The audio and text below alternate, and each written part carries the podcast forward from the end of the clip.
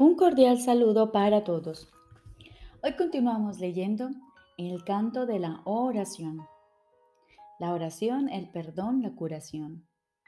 Una extensión de los principios de un curso de milagros. Ahora vamos con el perdón. Introducción. Jesús nos dice, el perdón da alas a la oración para que su ascenso sea fácil y su progreso veloz. Sin su fuerte apoyo, sería inútil tratar de ir más allá del primer peldaño de la oración o incluso intentar ascender. El perdón es el aliado de la oración, su hermano en el plan para la salvación. Ambos vendrán a sostenerte y a mantener tus pies firmemente plantados y tu propósito fuerte e inalterable. Contempla la ayuda más grande que Dios ordenó que estuviese contigo hasta que llegues a Él. Y con esto llega el fin de las ilusiones.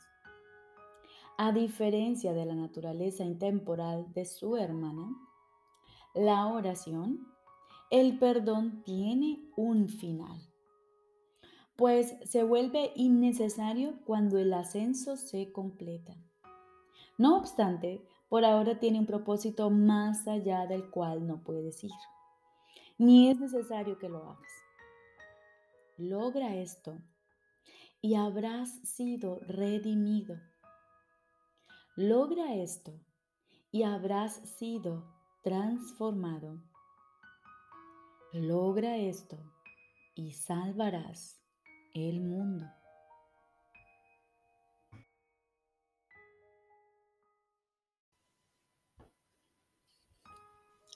Ahora continuamos con el libro de ejercicios. Décimo tema especial.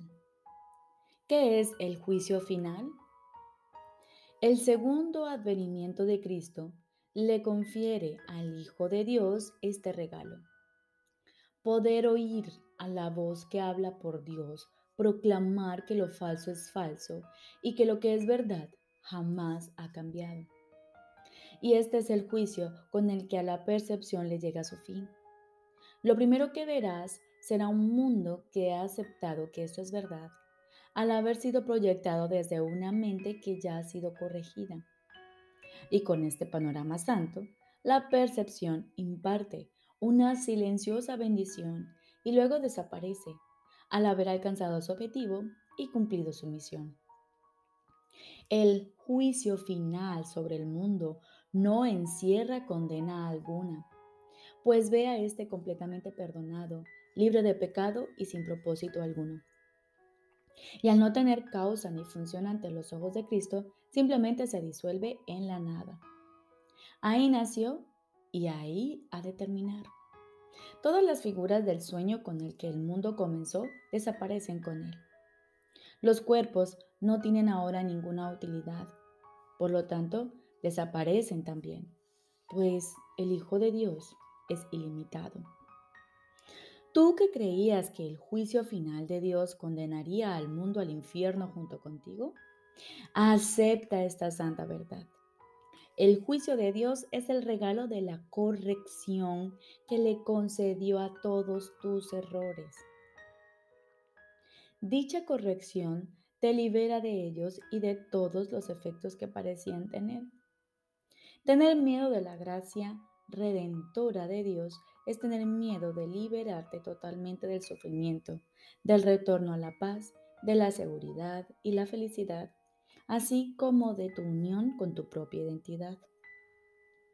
El juicio final de Dios es tan misericordioso como cada uno de los pasos de su plan para bendecir a su Hijo y exhortarlo a regresar a la paz externa que comparte con Él. No tengas miedo del amor pues solo Él puede sanar todo pesar, enjugar todas las lágrimas y despertar tiernamente en su sueño de dolor al Hijo de Dios que reconoce como suyo. No tengas miedo de eso.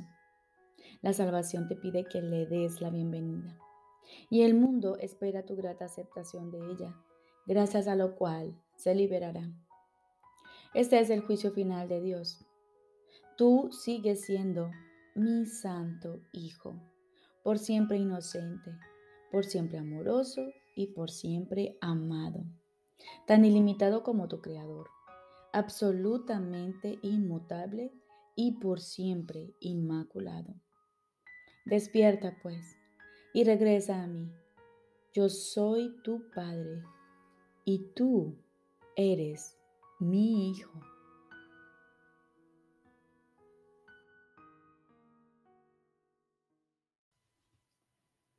Lección número 315. Todos los regalos que mis hermanos hacen me pertenecen. Todos los regalos que mis hermanos hacen me pertenecen. En cada momento de cada día se me conceden miles de tesoros. Soy bendecido durante todo el día con regalos cuyo valor excede con mucho el de cualquier cosa que yo pudiera concebir. Un hermano le sonríe a otro, en mi corazón se regocija. Alguien expresa su gratitud o su compasión. En mi mente recibe ese regalo y lo acepta como propio. Y todo el que encuentra el camino a Dios se convierte en mi Salvador. Me señala el camino y me asegura que lo que Él ha aprendido, sin duda, me pertenece a mí también. Gracias, Padre, por los muchos regalos que me llegan hoy y todos los días procedentes de cada hijo de Dios. Los regalos que mis hermanos me pueden hacer son ilimitados Ahora les mostraré mi agradecimiento, de manera que mi gratitud hacia ellos pueda conducirme a mi Creador y a su recuerdo. Y de esta forma, llenos de gratitud, nos disponemos a escuchar la voz de nuestro Padre En silencio, estoy seguro de que Él te hablará y de que tú le oirás.